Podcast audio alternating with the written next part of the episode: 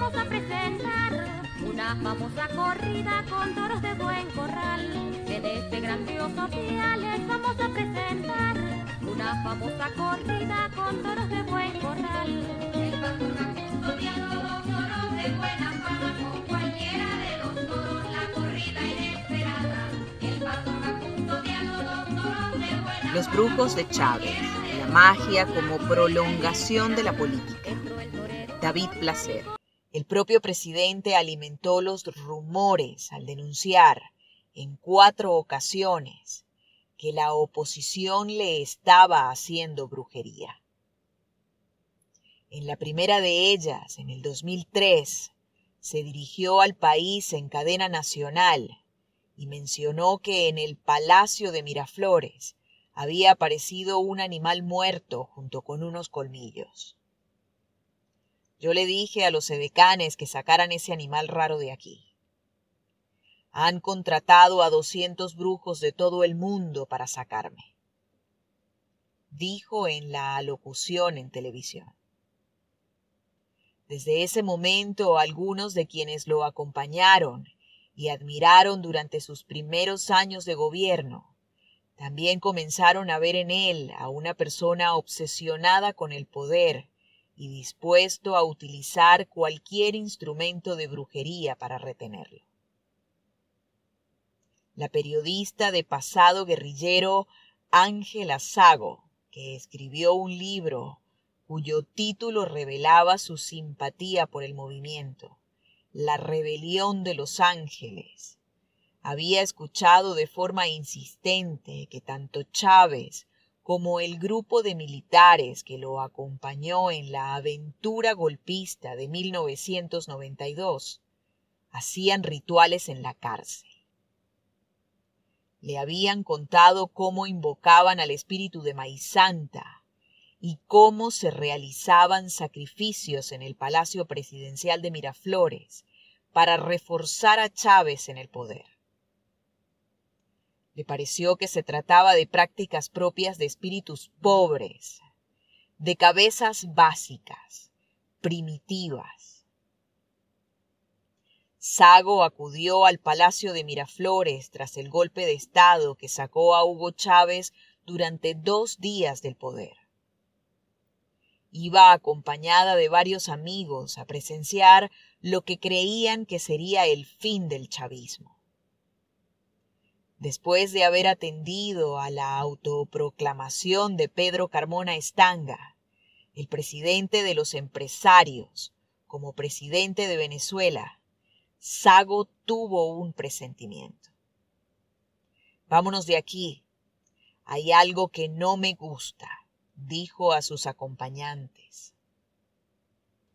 Sus amigos querían firmar el acta de los asistentes que tenía la intención de legitimar a las autoproclamadas autoridades. Pero Sago los convenció de que era el momento de abandonar el palacio. Y no por razones políticas, porque ella estaba a favor del derrocamiento, como también lo estuvo diez años atrás cuando apoyó a Chávez y a sus seguidores.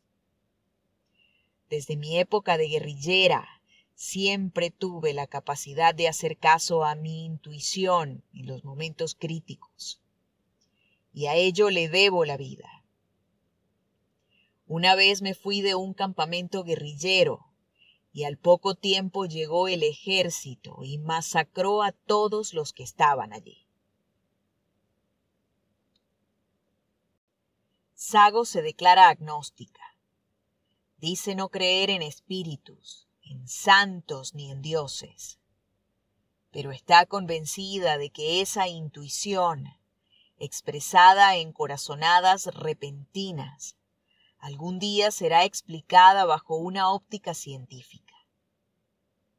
Mientras tanto sigue obedeciendo a esas premoniciones cada vez que aparecen. Y así lo hizo el 13 de abril de 2002 mucho antes de que el resto de invitados saliera corriendo del Palacio de Miraflores por amenazas de una toma violenta. Ese día la sede presidencial respiraba un aire extraño. Hacía pocas horas que el general Lucas Rincón, máxima autoridad militar del país, había anunciado ante los medios de comunicación que Hugo Chávez había aceptado renunciar. El paradero del presidente era incierto. Los militares rebeldes habían desconocido su autoridad después de una marcha multitudinaria que acabó con decenas de muertos. Los sectores más antichavistas comenzaron a llegar a Miraflores. Militares, periodistas, empresarios, políticos. Asistían como público a una toma de posesión en la que un nuevo presidente provisional había sido electo en la clandestinidad por los militares insurrectos. Había abrazos, alegrías, euforia, pero también una tensión que casi oprimía. Sago no estaba cómoda. Sentía como si el techo del palacio presidencial se derrumbara sobre su cabeza. En los corrillos se escuchaba algarabía, pero el palacio estaba rodeado de una extraña calma que había paralizado a toda la ciudad un sábado. Y decidió marcharse antes de lo previsto cuando empieza a recibir llamadas de sus amigos y conocidos para preguntarle sobre los nombramientos de los ministros. Sago ya iba camino de vuelta a casa, todavía afectada por la energía pesada que había percibido. Para quien fuera amiga íntima de los militares golpistas, no había lugar a dudas Miraflores se había convertido en un lugar donde se practicaba la magia negra. Hay elementos políticos detrás de la santería, por supuesto. Hay santeros que pueden ser agentes de inteligencia cubanos. Fidel es un hombre muy inteligente. Hizo una jugada a través de la ideología y también a través de la religión. La inteligencia cubana ha penetrado en Venezuela de manera silente. Lo hizo a través de la santería en las Fuerzas Armadas. Empezaron a llenar de babalaos el ejército, los ministerios y las empresas del Estado para obtener información. Entrevista a Raúl Baduel exministro de la Defensa de Hugo Chávez, en la cárcel de Ramo Verde.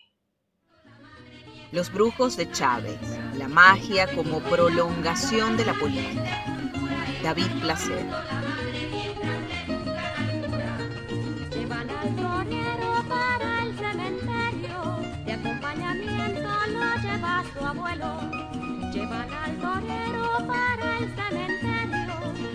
板鸭面。